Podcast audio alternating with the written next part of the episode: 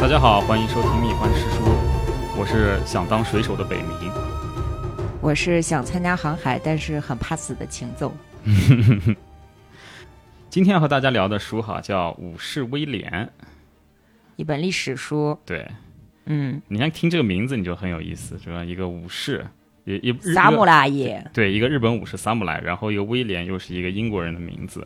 对，为什么这两个东西会组合到一起？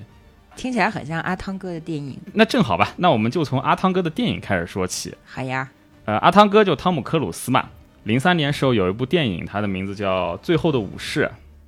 讲的是日本明治维新的时候，呃，新政府嘛，就明治政府成立了，要消灭这个反对维新的一些武士。那既然是新政府，我们就要用动用就是新时代的武力，对吧？然后他们从美国那边雇佣了一个打过南北战争和印第安战争的一个退役军官，哦呃，，就是我们的阿汤哥，对吧？ 原来是这样啊！我没看过这个电影， 你没看过哦我啊？没看过，阿汤哥这么帅，不是我的菜，行吧？嗯，反正呢，这个明治政府雇佣了阿汤哥来当军事顾问，就雇佣了汤姆克 鲁斯。呃，但是新军呢还没训练两天哈，就是他们新政府的铁路被人拆了，哎，哎，那兵也还没练完呢，赶鸭子上架，阿汤哥呢就带了一帮就是也没有战斗力的新兵蛋子去看去那个剿匪，结果呢匪没剿成，反被匪剿了，那要他有什么用？嗯那因为还没训练完嘛，这个东西锅你也不能扣在他头上嘛，对吧？好吧，但他被叛军拿下以后呢，就是落到了叛军的领袖渡边谦手上。不是，那渡边谦到底是演的是谁啊？渡边谦演的是叛军的领袖，哦，这是一个虚构的人物，对是吧哦、他的他是有一个人物原型，他人物原型其实是日本维新派的一个主心骨，哦觉得我们新政府有很多问题，就做的不好，然后他又掀起了一场战争，西南战争，想要反对新政府嘛。谁啊谁啊？他的原型就是西乡隆盛，哦，我就说嘛，你说说说这明明明就是听起来很耳熟，然后你还要卖 关子，那反正落到了这个渡边谦手上，对吧？渡边谦呢也没有说直接把这阿汤哥推出去砍了。啊，反而呢就派人照顾他，也是从那个时候起，就阿汤哥他的思想逐渐发生一个转变，到后来就是认同了一些就是仁义礼智信那些武士精神嘛，然后反过来就帮着叛军打仗。那剩下的剧情其实我觉得还是不要剧透了，反正电影评价还是可以的。 最后的武士这部电影里面，其实有一幕是非常的精彩，新政府已经有了新武器了，对吧？加特林机枪，突突突突突突，对，突突的那些就骑着马、提着武士刀的那种守旧派武士，就有点那种英国在那个克里米亚那个叫轻骑兵冲锋那种感觉。嗯，你可以把它当做什么现代文明和一个日本古典文明的一种碰撞嘛。结果是很明显，你看就是后者被撞了个稀巴烂。但是阿汤哥他扮演的这个角色不是武士威廉，他的哦阿汤哥的故事是发生在就是十九世纪了，嗯，已经发生在幕末了嘛。是而那个武士威廉，你要把时针再往前拨，拨到三百年前，嗯，就是说这样东西方的碰撞早就已经发生过。对，还有一个东西可以刚好形成互文，阿汤哥演的不是叫《最后的武士》吗？哎，而这个武士威廉的这个人呢，威廉亚当斯，嗯，他是日本册封的第第一个个不是，外国人武士，呃，呃其实是白人武士了。那个外国人武士，什么朝鲜、中国还是有一些的嘛，哦，就移民过去的，对吧？那么我们来说说这个威廉亚当斯，武士威廉本廉，对，武士威廉本廉。呃，威廉亚当斯他这个人，他在历史上扮演的角色，你说他重要，好像其实也蛮重要；你说他不重要，也好像不是很重要，因为很可能你在听这期节目以前，你是没有听说过这么一号的。我们可以说，武士威廉其实有点类似于当时去见了乾隆帝的那个英国使团马格尔尼，哦，他和马格尔尼一样嘛，都代表了一个非常重要的历史节点，就是说是欧洲人当时是想要以比较友好的商贸的方式打开东方的大门这种尝试。就带着尊重去的，对，但你也可以说他们都不重要，为什么？ 因为这两个节点都是被错过了，对像马格尔尼就是被刚愎自用的乾隆给那个错过了嘛，对，对吧？威廉亚当斯其实后来也是没有改变日本的一个既定国策，后来走向了日本走向锁国。所以说，这两个人都是一个非常重要的历史节点的见证者，但是他们本身就是怎么说呢，也做不了什么，嗯，对，就确实只是见证者，对吧、不管这两人存不存在，这东西方世界都会沿着各自的轨道继续前进，直到这个十九世纪下半叶，你没有办法的时候，就避无可避时候，咣来个撞车，嗯，文明的冲突，对吧？反正就非非常惨烈嘛。然后怎么说呢？我们现在就就来讲讲这个威廉亚当斯。呃，威廉亚当斯他抵达日本的时候是日本战国末期了啦，啊，啊，就日本战国嘛，就是那个织田信长、那个丰臣丰臣秀吉，对吧？然后老最后乌德川龟，德川家康，对，就是嗯基本上就是这段英雄辈出的时间嘛。但是他是到了末期，就是见证了日本从乱世走向和平的这么一个过程。按照一些野史，他有可能是参与了最后的一系列大战的，因为他作为德川家康手下的一个人。然后德川家康他本人其实是非常有远见的，他就意识到啊，世界遥远的另外一边，就除了这个海对面的中国是一个非常强大的文明以外，世界的另外一端也有非常强大的、非常繁荣的文明。他是想让威廉亚当斯成为就东西方之间贸易的这个桥梁嘛。嗯，但是在他死后，他的继承人呢又完全是另外一套做法，对吧？完全是另外一种心态，然后开始了就是和明朝类似的海禁嘛，对吧？他叫他叫锁国，这使得日本的发展基本上你可以说是停滞了几百年，就是直到明治维新后，也就是阿汤哥那部最后的武士那个时候，才重新和世界接触的。嗯，一前一后两个节点，对，说到这个威廉亚当斯，对吧？日本游戏公司光荣有一个非常著名的游戏系列，就叫《人王尼奥》。嗯，这个人王的主角呢，就是我们的威廉亚当斯，哦，就很有名嘛，对很有就这种打打杀杀他的游戏，打打杀杀，而且就是死去活来的，难度很高嘛。哦，在那个游戏里面，就英国那边搞什么贤者之石，跟那个《钢之炼金术师》差不多，然后他一路追查到日本，然后顺便斩妖除魔的这么一个过程。哦，对吧？但人王它其实是个，我们讲讲这游戏，人王它其实是个佛教术语，它的意思其实就是金刚。啊，是吗？对，人王就是金刚，哦，呃，负责就是斩妖除魔啊，守护和平啊，那个就这么一个事情嘛。 哦，亚是当个 King Kong， King Kong 还捶着胸是吧？这个爬上帝国大厦。 呃，那个威廉被奉为人王嘛，就是他因为来到日本以后，就发现他不是说战国末期嘛，发现常年战争导致什么生灵涂炭，对吧？什么妖魔鬼怪横行无忌，他呢靠着自己一身本领嘛，跟这些妖怪过招，然后还帮着德川家康平定天下，其实是这样一个游戏。呃，当然我们说真实的历史里面哈，你是没有那些妖怪的，你是看不到什么天狗啊、什么河童啊、什么雪女啊，也没有什么猫鼬这一类东西，对吧？但是这不妨碍就我现实当中的威廉亚当斯，他也是一个传奇嘛。嗯，呃，甚至我们可以说，就真实的这个威廉亚当斯，他是更值得说到，因为你看他好像是一个非常有趣的缝合怪，就是一个外国人，有他一个武士身份嘛，嗯但是它其实可以折射出非常一个庞大的历史背景。嗯，威廉亚当斯这个人出生的时候是一五六四年，嗯因为我们讲他这个人的时候，我们必须要涉及到很多一个欧洲的背景嘛。是一对五吧哦六四年十六世纪对，然后大航海时代，对他那个那个点刚好是欧洲历史的一个转折点。威廉亚当斯他那个时代之前，其实统治海上的一直是西班牙，西葡，对西班牙、葡萄牙，嗯葡，萄牙基本上算西班牙普通国嘛。是， 对吧？嗯那你看哥伦布就是在他出生之前差不多半个多世纪嘛，在那个西班牙王室的支持下，一路嗯咚咚咚咚咚发现了美洲，对吧？然后不只是去美洲了，你包括像去东方的，就是像去中国、去日本、去印度这些地方的贸易传统航线嘛，就是有绕过非洲最南端那个 好望角、嗯，到那个印度那条航线，基本上也是被西西西班牙人和葡萄牙嗯人这个控制的。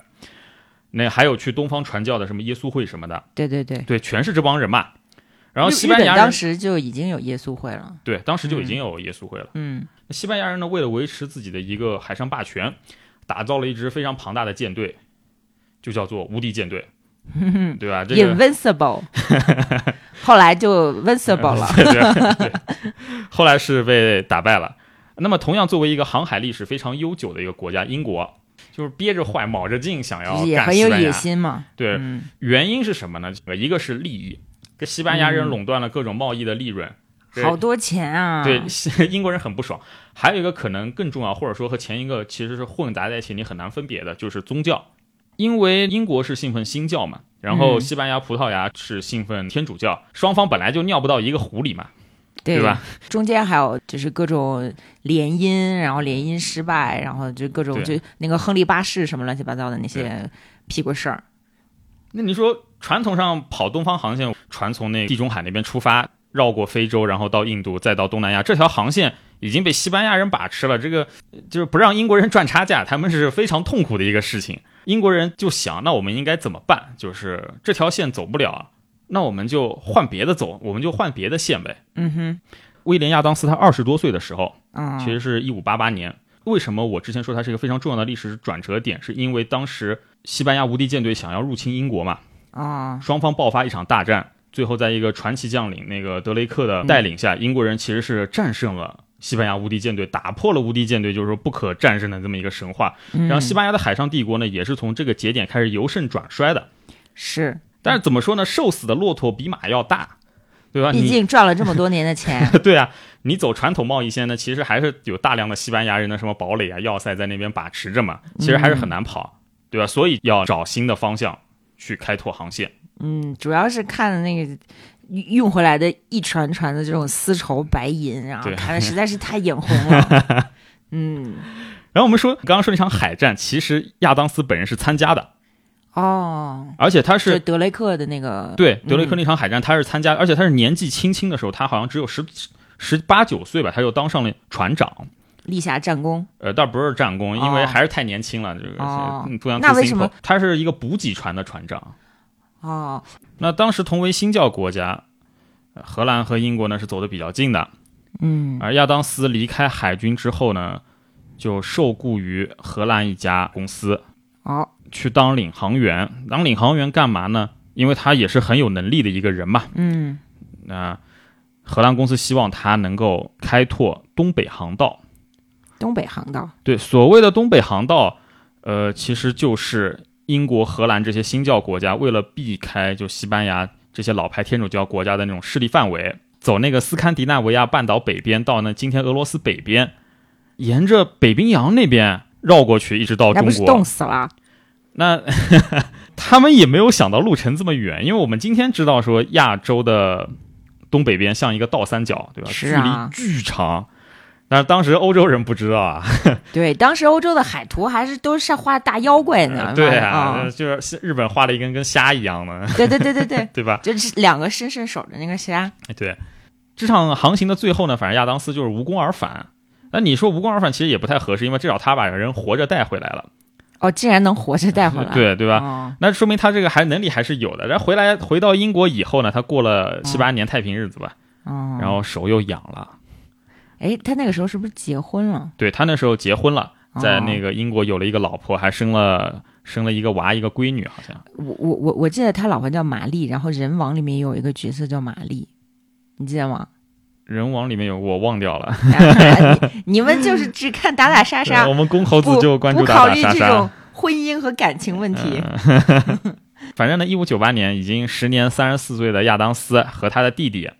就托马斯，两个人呢又跑到了荷兰，加入了叫鹿特丹公司。哎，对，这次呢去哪里呢？还是去东方。嗯但是北冰洋这条航线他们已经去过了，这走不发现通，不得行，对吧？那走传统航线又被西班牙人把守着，怎么办？他们就打算冒大风险，就试着走走看另外一条航线。那条航线是怎么走呢？就是往西，从欧洲出发，沿着非洲的海岸一路往南，那到那个好望角边上，然后就哦往西，直接到那个麦哲伦海峡那边，然后穿过麦哲伦海峡，再沿着南美洲西边，就今天像智利的海岸线北上，然后到了啊太平洋中间的时候，哗往西，直插日本，直插中国。地球是圆的， 对，地球是圆的。天哦哪！嗯，他们这个舰队呢由五条船组成，而且就是武装到了牙齿，就搞得别人以为他们还是私掠舰队，准备去干西班牙人，你知道哦吗？当然，他们路途上也确实干了一波西班牙 人。对，当时的英国人不是经常在在那个海上去接西班牙人从日本、澳门运回来的那个对商船什么的，嗯就德雷，就刚刚说那个打战役的德雷克船长，就是各种好手 嘛，对，天天打劫，对吧？就就是就是官方承认的海盗，对，撕裂舰队。那么我们说亚当斯他的这趟海上冒险，实际上出师不利。他们之前有人这么干过吗？有人干过，但是那是纯粹的探险嘛。哦，但他们这次船是让你要可是满负荷的，装了各种商品，然后水手茫茫多。那你想想看，它其实剩下的最后食物配给的也不是特别的多嘛是。啊，然后再加上一开始的时候觉得，哎，我们食物好像还带的蛮多的，就是胡吃海喝。 反正没有航行多久，我跟你说，才到西非的福德角。你哦对非洲我知道可能比较了解，非洲西边不是凸出来一块嘛？是凸出来一块再往西一点，海片群岛叫福德角群岛，刚到那边的时候呢，食物呢就已经发现，哎，已经有点短缺了。更衰逼的是，他们的整个船队的司令发高烧挂了，哎， 才出门就发生这种倒霉事情，是吧？但是他们实际上是没有办法回头的。为什么呢？你看看，好像离欧洲好像很近，但你其实玩过大航海时代，你就知道那个地方往南是顺风顺水，往北是逆风逆水。哦、在食物配给已经不是特别充足情况下，你再往半路上那你是会活活饿死的。那还不如继续往南。对，那他们没有办法，他们只有继续往南啊，然后就是中途呢，就是西班牙人那边有个要塞，他们说食物不够怎么办？去抢吧，打起来了，然后就把西班牙人一个要塞夺下来，然后发现里面屁都没有，又是浪费了人，又是浪费了这个资源，还浪费了时间，哦就那怎么办啊？ 就真挺衰的嘛。那怎么办呢？那就回不去啊，那只好继续往南啊，对吧？哦，船队呢就磕磕绊绊的前进啊，在一些还算友好的部落，就之前跟欧洲人做过那个贸易的部落那边呢，获得了一些就补是非给。非洲的部落，对，但是呢，也有一些非常和谐友爱的这个 土 著，对吧？朝这个船上射毒箭，杀了他们一些人，还。嗯，然后在这种情况下，他们终于到了非洲南边，开始横渡大西洋了。然而，真正的麻烦其实才刚刚开始。在南大西洋的特别恶劣的天气情况下，整个船队其实是失散了。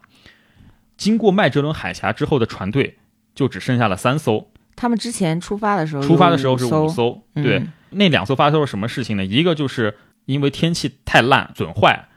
漂流到了西班牙人的一个根据地，被西班牙人给逮捕了。还有一条船呢，叫信仰号，船员们说：“哎呀，我们看这个是我们眼看是过不下去了。”然后就船上投票，还挺民主，投票决定是怎么着，我们慢悠悠的返回鹿特丹。最后那个船队呢，也还真的就活着回去了，但是人呢剩下大概五分之一左右吧，嗯哇就塞死，了五分之四的这人。叫活着回去 了。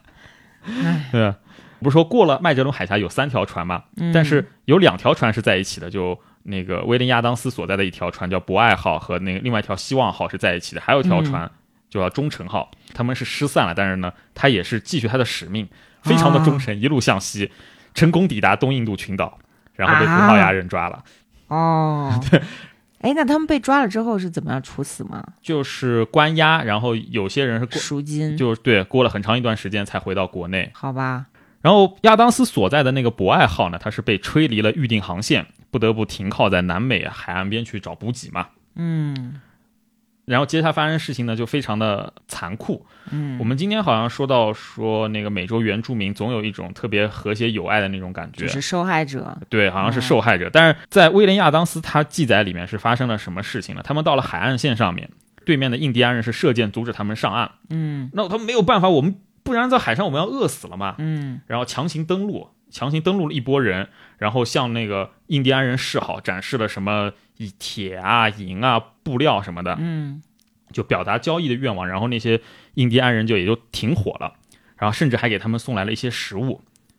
这不是挺好吗？对你看起来很好，对吧？那嗯就是然后他们那些登陆的人返回船上之后，第二天船长带着更多的人、更多的物资嗯登陆，就是希望印第安人能够把大量的食物带到岸边来，嗯对吧？双方做一个交换。嗯，然而印第安人呢，跟他们打手势比划说：“你们上岸来拿呀哦，！”他们其实是非常绝望的一个情况下，我在海上我是过不下去了，只能说船长带了几十个人，船上的精锐登到岸上，结果遭到伏击，被人弓箭杀死，甚至把他们活活的剁碎嘛。哦，就是去岸上的那些人全都全军覆没。我刚刚不是说亚当斯他还有个弟弟嘛，哦他的弟弟也是一起上岸就死在那边了。哦，但是也有可能是当时的西班牙人本身在那个那个那边名声不太好，所以导致他们被吃挂烙了。也有可能吧，因为当时西班牙人就是没对不像英国人这样说，真的是去做贸易对，啊，去抢啊就南美抢对，这也是有可能的。嗯那反正呢，就是这个船队上面就一百个人，可能剩下就二十来个人了吧。嗯那没有办法嘛，博爱号上虽然只有二十多个人，人手严重不足，但是我们已经没有办法登陆了，嗯，只好继续航行。然后呢，也算运气还好，重新碰到了另外一条船希望号，嗯发现 希望号的船长和几十个水手发生了类似的情况，在另外一个岛上，就是莫查岛上，哦也被印第安人屠了一波。哦，对他毕们竟还能遇能到就会师，对，哎呀，不容易不容易。这两条船呢，开开开开开开到外海，就是南美洲外海的一个岛屿，叫做嗯圣玛利亚岛。 这一听就西班牙人对起的名儿，那边确实是西班牙人的领地，他们就停泊在外海。然后西班牙人呢来了两个人，说看看情况。耶，这个这船哪儿来的？这肯定是我们西班牙人嘛。他没想到过英国人和荷兰人会走这条航线，对吧？吧？然后上去一看，这两个人呢就被亚当斯他们绑票了。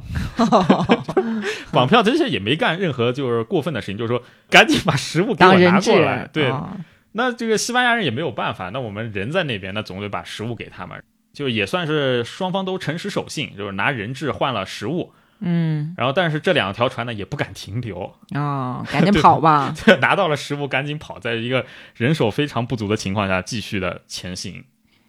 嗯，这里呢就很有意思，因为博爱号上它带着的是羊毛制品，哎，哎，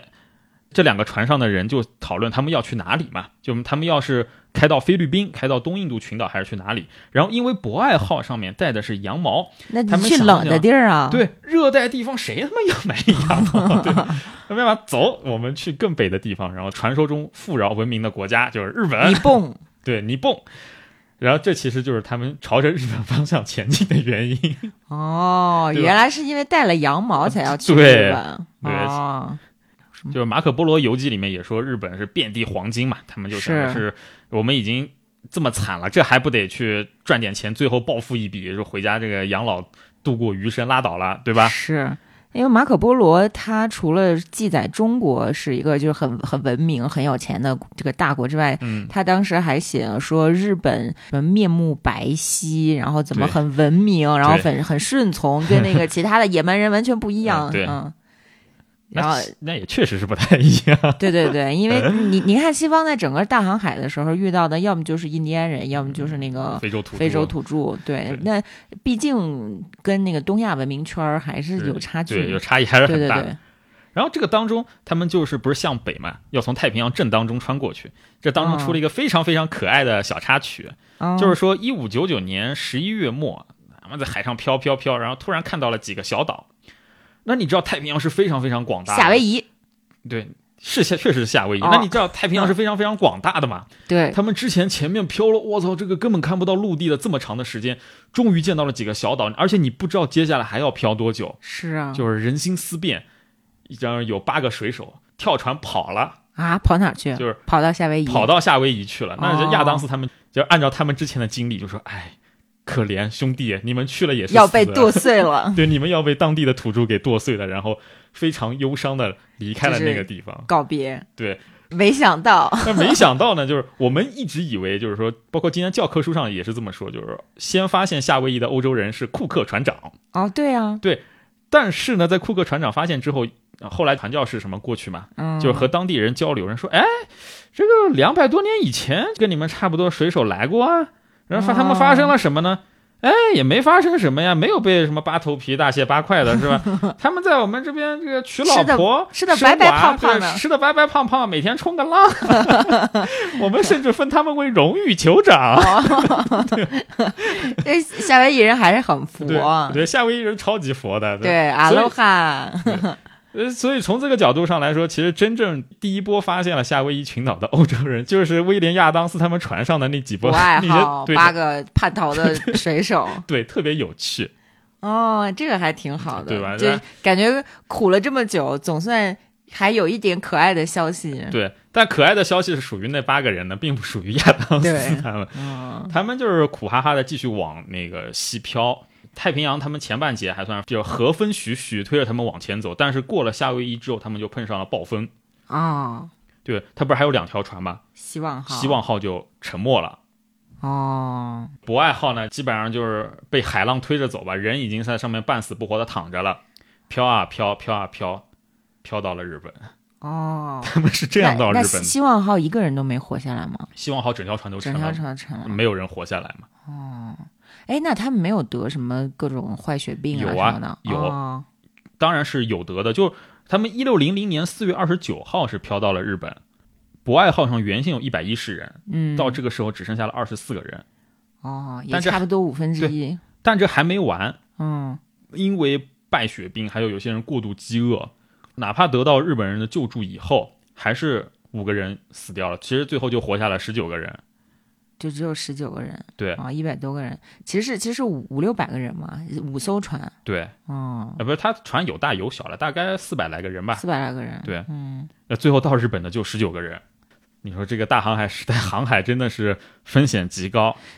我我我我我看那个他们说。呃，实际上很早不是就发明出来就是治疗败血症的方法，就是你你带点柠檬，对，对，你就多弄点柠檬水儿喝，你不是对维生素 C 就行了吗？对。但是好像这种治疗败血症的方法没有被广泛传播和使用，所以一直到了这个那个那个那个又十六过世了十十六世纪末，大家还不知道该怎么对办，。又过了一百多年，然后咱们人们才重新启用这个方法嘛。对，就我记得咱们上学的时候学那个库克船长，他那个时候还继续有这个败血症的困扰，对，他才发明出了用醋浸泡蔬菜，对，那样随随船带着。嗯，哦，你看，就是就是人人类文明就是进展的就特别的缓慢，对，就是前后波折。是，呃，这这是两年的航行，是不是？对，一差不多吧。一五一五九八到1598一六零零，对，对，一六零零嘛。哦，还行啊，竟然成功了，对。然后呢，有发生一个特别有趣的事情。其实，在日本并不是没有外国人，嗯，传统航线上面，西班牙人、葡萄牙人一直是在做生意的。耶稣会、啊，对，耶稣传教嗯他们其实是在这当中赚了大钱。明朝不是海禁嘛，但是澳门那边开了个港口，他们就对对从对澳门那边运货拉到日本再卖的，就是是赚取暴利。然后也有一些耶稣会的传教士，其实在那边传教。当时日本有已经有十五万人信基督教了，其实那个信天主教应该说，嗯其实是势力还算挺大的。嗯，亚当斯他们的这博爱号飘到了日本以后，当地的耶稣会教士一听人描述说，哎，这个船长得什么什么样？哎，这不是欧式的船嘛？那过来的肯定是西班牙人，大概是从什么菲律宾出发，然后碰上了风暴的碎逼蛋子吧，啊赶紧把他们救起来。啊、没想到， 对，没想到结果一看，哎呀，不哎对，这个救起来怎么是个英国佬，还有一帮荷兰鬼子？哎，对，这不是我们的敌人嘛？马上就改口说，这帮人啊，这个是大大坏蛋的坏，是海盗，要把他们马上砍了。那那结果砍了吗？那肯定是没有砍那毕竟是奇怪的外国人。当地的嗯大明呢，就是忍了忍，就是说这个东西我还是往上报一报， 哦，然后往上报一报就很有意思了，就是。就是博爱号上剩下的船员，他们就推举出了亚当斯，嗯，替他们就是去觐见他们以为的国王嘛，就德川哦家康。当然，虽然不是国王，但也是日本其实实力最大的大名嘛。当时是已经战国基本上已经平平定了，还没有是吧还没有，还没有，其实他到的那个时间刚好是日本战国历史上最重要一场战役的前夕，就是哎那场战役呢叫做官员合战。和日本的战国我们可以大概分成三块嘛，第一块是嗯织田信长打天下的时候，织田信长死后不是被丰臣猴子秀吉对继承他的东西嘛，嗯然后丰臣秀吉死了之后，他的底下的人分成两个派系，其实又是因为分成继承人的一个问题，然后就嗯最后打仗。一派呢就是支持德川家康，还有一派嗯呢是支持这个丰臣的儿子。战争是一触即发的一个状态，嗯，在这个前夕，威廉亚当斯飘到了那边。到了，那亚当斯在见到了德川家康以后，解释了他们航海的目的，嗯，然后告诉家康说：“哎，欧洲有非常剧烈的宗教改革，英国、荷兰这些新教国家和这个西班牙、葡萄牙等这旧教，也就是天主教国家在打仗嘛。”嗯化解了这个误会，就是说我们不是海盗，是他们诬陷我。那德川家康就命令船员把慈爱号从他们就飘到的那个风后拖往江户，但是呢，因为这个船只在路上已经受了太多的折磨，就半路沉了。哦，然而呢，这当中有一个细节，怎么说野史吧，在拖的半路上面，家康他已经派人拆下了船上装载的一些大炮。那你想武，器欧洲人的这个火炮工艺，那还是远远胜于当时日本的嘛。对好像是那些火炮可能在官员合战里面起到了很大的作用。 哦，怪不得呢。所以你看，其实那个那个那个威廉也不是只是见证者，他其实也推动了历史。对你也可以说他是其实是参与了历史，也许没有那几门炮，历史就不一样了呢。对对呀吧 这也不好说。嗯，那个马格尔尼就没有这种待遇，嗯，马就好像并并没有对中国的历史产生什么有趣的影响，是哪怕是野史。说到这个，你反过来，其实日本对当时的意大利也产生了一个影响。这是怎么一回事情？刚刚不是说到官员合战嘛？嗯。官员合战里面，分城势力里面有一个人叫做小西行长。嗯小西行长他是信奉了基督教的日本人，哦，他是在那个官员合战之后不是被打败了嘛，遭到斩首。死的时候呢，他在怀里面揣了一份遗书，他老婆呢拿到这份遗书以后，后来把遗书给了当时耶稣会的教教士，室，然后教士把它翻译之后传回了罗马教廷。哦，就是说，其实是写的挺感人的，就是大概就是说，世界上一切都是善变的，唯有真心是永恒不变的，就大概这么一个东西。罗马教皇克莱孟八世知道小西行长死的时候，感到叹息，是发动全罗马市民，就是把哀悼献给刑场。哦，这还没完，我跟你说，又过了七年，以刑场为题材的一个音乐剧在热那亚上演。哦，多有趣啊！你说这个演出的内容就是说是刑场和德川家康的一场纠纷，然后在那个歌剧里面呢，当然是正义必胜，这个刑场战胜了德川家 康。哦， 哎，就当时的欧洲人其实非常喜欢这种东方风的，对吧？还有那个西诺瓦兹黑就是中国风啊什么的，对，但没有听说有日本风，对吧？哦没想到吧？那样的非常的有趣，对，这个跟我们想象嗯当中的东西方长期就是从文化上你处处在一个隔绝状态是完全不一样的。嗯。嗯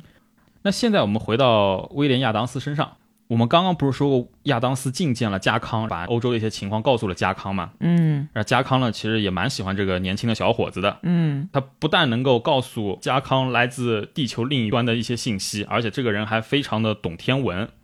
对，航海士对嘛，，懂几何、嗯是一个非常厉害的航海士，嗯，那这是捡到宝了，舍不得走了，对吧？一六零五年的时候，他漂流到日本的那些就博爱号上船员，其实都已经返回去了，哦，但是家康就是赖着说你别走，你别走，啊 我给你分地，我把哦你册封为武士。嗯，进入贵族阶层，哎，对，这个呢，嗯就是史上第一个被册封为武士的白人，对吧？哦威廉亚当斯，嗯，还给了他一个日文名字，叫做三浦岸真，哎，大名鼎鼎的三浦岸真，对，嗯，就是三浦的意思是因为他被分在三浦这个地方，嗯，岸真在日文里面就是安井，就是指南针。哦，哦，我说呢，就这个名字怪怪的，原来如此，然后德川家康是要那个亚当斯去开始给我造船。哦，哎，对他，他应该挺擅长这种事情的，亚当斯，你为什么说这个人特别聪明？呃因为嗯他其实是只在造船厂打工的，嗯，对吧？他没有当过工程师，那就是靠着自己之前那些耳濡目染，最后接下这个任务，在日本开启了一个西式造船厂，还真的就把船给造出来了，哎，哎然后开始了日本对外的一个海上贸易，对吧？那日本也没有成为海上霸主啊，那因为后来怎么搞的，后来又日本锁国了嘛， 对呀、你看，就就是嗯是家康的儿子不行，对，就错过了一个特别好的一个机遇嗯。当然我富二们刚。代还是不行，对，我们刚刚还不是还说，就西班牙人跟那个新教国家互相看不顺眼，嗯但是亚当斯好像就没有这个偏见，他其实对西班牙人还是可以的，包括奉德川家康的命和新西班牙，就是今天德克萨斯州啊那些地方那个叫新西班牙建交，嗯，什么他也搞过了。然后他造的一条船，后来还有就是西班牙人在日本附近就是海难遇难了，没有船了，还把这条船给别人，让别人搭这条船回国，嗯哦，这种事情他都做过了，哎，那嗯说明他们造的船还挺结实的，对，很结实啊，是真的好用的船。哦，然后因为得到了家康的信任嘛，日语进步也很神速。威廉亚当斯呢就取代了原先担任德川家康外交顾问的耶稣会传教士，对吧哦中文名叫陆若汉。德为什么会川，有中文名因为他先到了中国，再去的那边，啊？然后有道在理中国时候取了一个中文名嘛，有道理，到有了道日理本就继续嗯沿用嘛。呃，那亚当斯的得宠让耶稣会的那些教士们感到很恐慌，然后他们还想尝试让亚当斯改改那个改宗信天主改教信，天主教，但是也没有成功。但亚当斯其实也没有敌视他们，就是我本来就一个英国底层的屁民，一个对水手，嗯，我其实新教我也不是特别 care，你就别给我整这点幺蛾子了。就是的，务实一点好不好，对大人们？他是一个非常务实的人。然后为了打破这个葡萄牙人的贸易垄断呢，德川家康后来就是派慈爱号的船长，就是往那个东南亚过去，因为当时荷兰在那边也建了一个东印度公司嘛。对对对，然后从那个时候起，呃，亚当斯实际上是恢复了和英国和荷兰的一个通信，然后英国哦也知道了这边的一个事情，然后开始就是海上也把那个无敌舰队打败了嘛，开始在远东建立自己的贸易基地。嗯啊，那个时候是是谁？是伊丽莎白女王吗？是，你看人家两个女王在位的时候，这大英帝国啊，蹭嗯蹭蹭的，一六一三年，英国人呢在那个东方建立的商会派的人到日本来了，实际上就是，哎呦，啊我终于见到同胞了。开心。威廉亚当斯又问家康说：“那家康先生，这次可以让我回国了吧？”你知道家康怎么回答吧？怎么回答可以。啊、但是亚当斯后来想了想，那我都这么多年了，回不去了，回已经回不去了。对，嗯英国再也不是我的家，他反而他最后是选择留在了一个日本。嗯，哎，其实日本当时的那个小生活还是可以的嘛，就基本上也太平了，而且说实话，那个时候的英国从医疗、卫生、食品各方面，真的都都都比不上 东亚啊。问题还挺糟糕的。对，而回我这边还有领地，我还是个小贵族呢，我回去干什么？就 是啊，吃对吧嗯香的喝辣的对，什么海鲜、寿司，哐哐吃呗。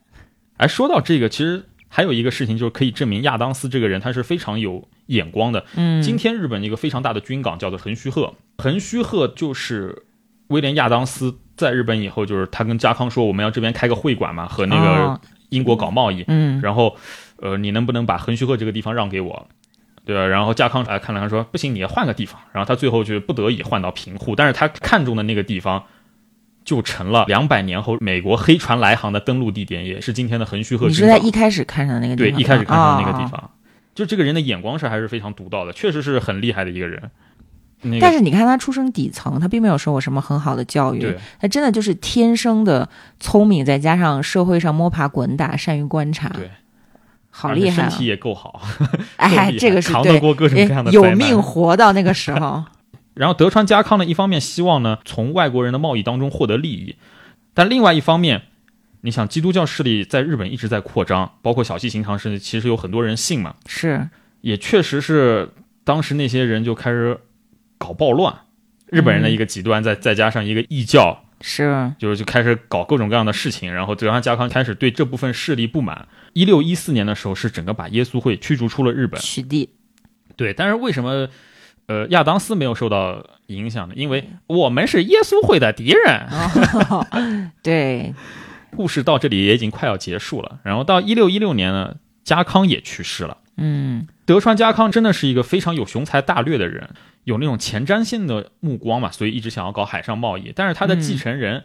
就二代们，他的二代、三代们就非常的不争气了，对外国人和基督徒是更加的不信任。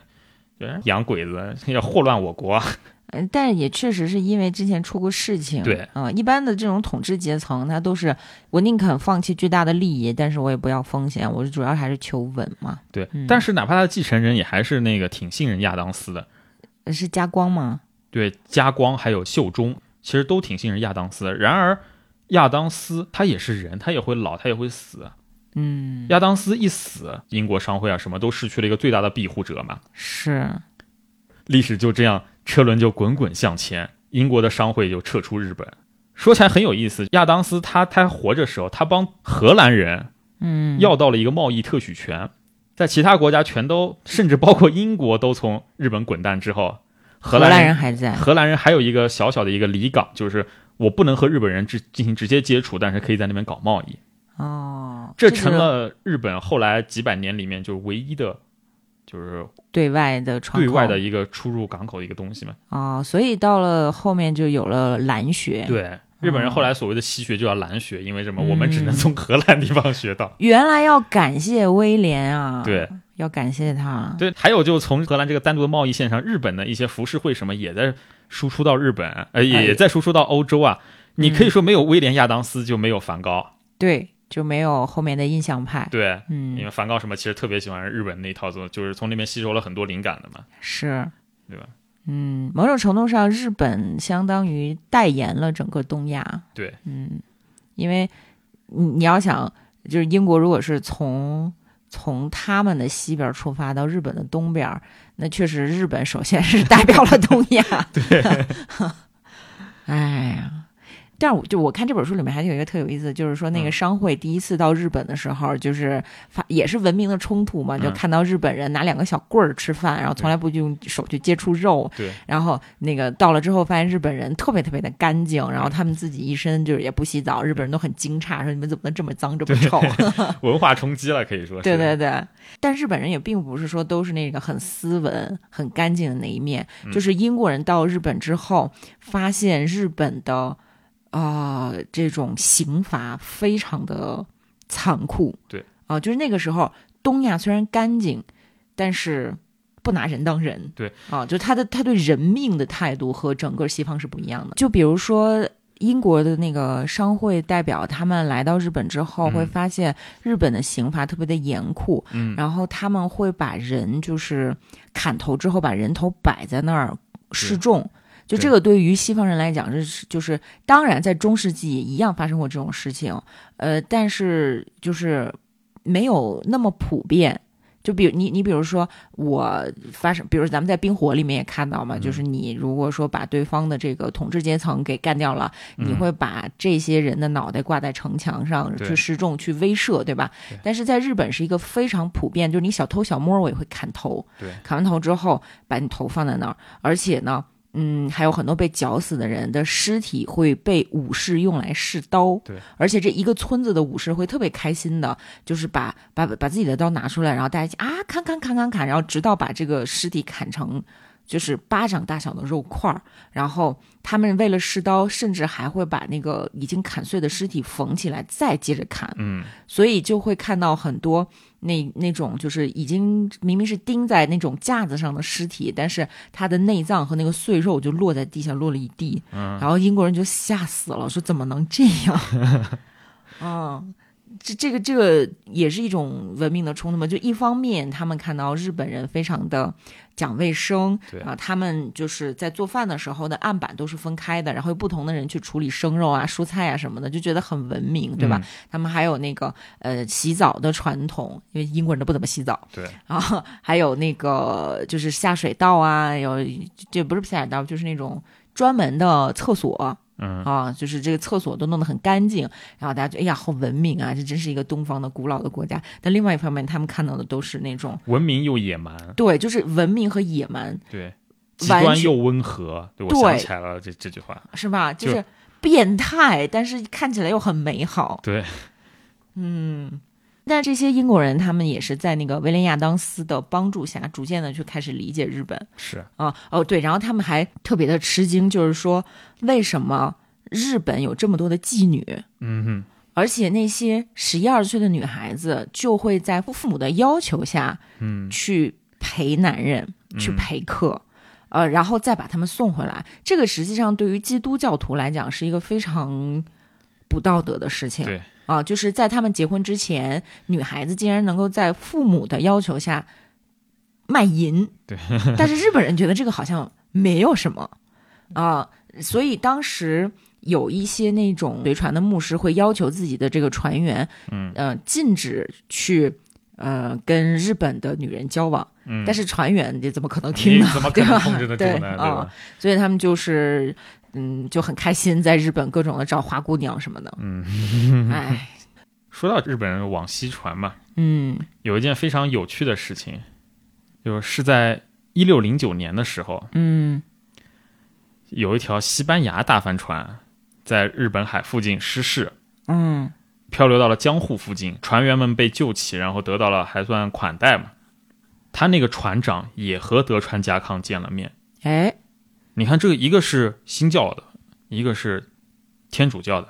双方其实都和德川家康见过面，嗯，而且德川家康也没有说偏听哪一方。嗯到了一六零九年的十一月二十九号，双方签订条约，就是约定西班牙人呢也在日本东部建厂，而且要从新西班牙引来什么采矿专家什么的，然后后西班牙商船呢可以来日本就是搞贸易，日本方面还要派一位使者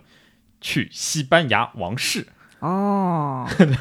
然后呢，幕府呢决定造一条大帆船嘛，嗯，然后把一个日本使团带过去，这这个是确有其事。那个日本使团的团长其实是日本战国末期一个非常出名的地方势力底下一个还挺重要的人。我说那个地方领袖势力其实就独眼龙伊达正宗，啊，他手下的这个人呢叫织仓长长，然后织仓长长他确实带着船队去了西班牙。你看，威廉亚当斯得苦逼哈哈的，就什么麦哲伦海峡，就一路就是对呀九死一生。你像新西班牙那是西班牙人领地，他们就直接对往东，东东东东东东，到了美洲，就今天墨西哥湾那些地方。哦，我们跳下来，嗯，稍微走一段陆路，到了哦路峡对另外一段，另外一边我再坐还上有新的船船，对，还有新的对船，然后一路咚咚咚咚咚开到西班牙， 然后见到了西班牙的国王，其实是一个很有意思的事情。其实，其实你看，当时日本确实是有很多的机会，其实是和世界建立联系的。是呀，但是呢，你就那个船队到了西班牙以后，不是向国王递交了东西嘛？他们甚至去了罗马，嗯想要跟罗马谈判，就是说我们以后要搞贸易，我们要一你说亲善友好。嗯，但是不管是西班牙还是那个罗马教廷都否了，为什么呢？因为他们已经听说了日本发生的事情，一个是威廉亚当斯在那 边，就是新教的对这个新教的人在那边就是得了搞势啊事情，对，还有一个就是这段路程也也很漫长嘛，他们也知道就是基督徒在日本遭到排挤的事情。哦，然后那个船队到了西班牙以后，很多人就改信天主教了。回去的时候就干脆我们不回去，回去了这怎么办啊？这回去了也要被砍的嘛。就他们就干脆留在了西班牙。到现在西班牙他们留下的那个地方还有很多就日本人的后裔。虽然说这个经过几百年的混血，你已经混得根本看不出来有半点日本人的样子，但是有一点特别明显，就他们的名字里面带着 Japan，啊，对，因为他们的后代就是发音发不出来，就比方说什么支昌啊，或者什么什么，比如哦说织田这一类，他们就不知道这个音怎么发，后来就统一换用 Japan，常常是什么佩德罗 Japan 某某某这种、啊 名字啊这种格天式。哪，对，到现在还有呢那。是那 Japan 这个词从什么时候就开始有了？感觉那还挺古老的。对，反正挺早就有了，哦， 很有趣这个事情。哎呀，你看看，我们本来就都是从非洲走出来的，对，大家四散在各地，无非也就是这个堂堂兄弟表姐妹的，嗯，嗯，本来是有机会大家还就是。就串串门儿啊什么的，但是就是因为一些奇怪的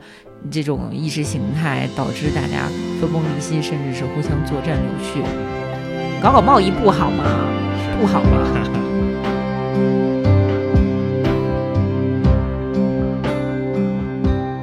一番高いところに登って一番光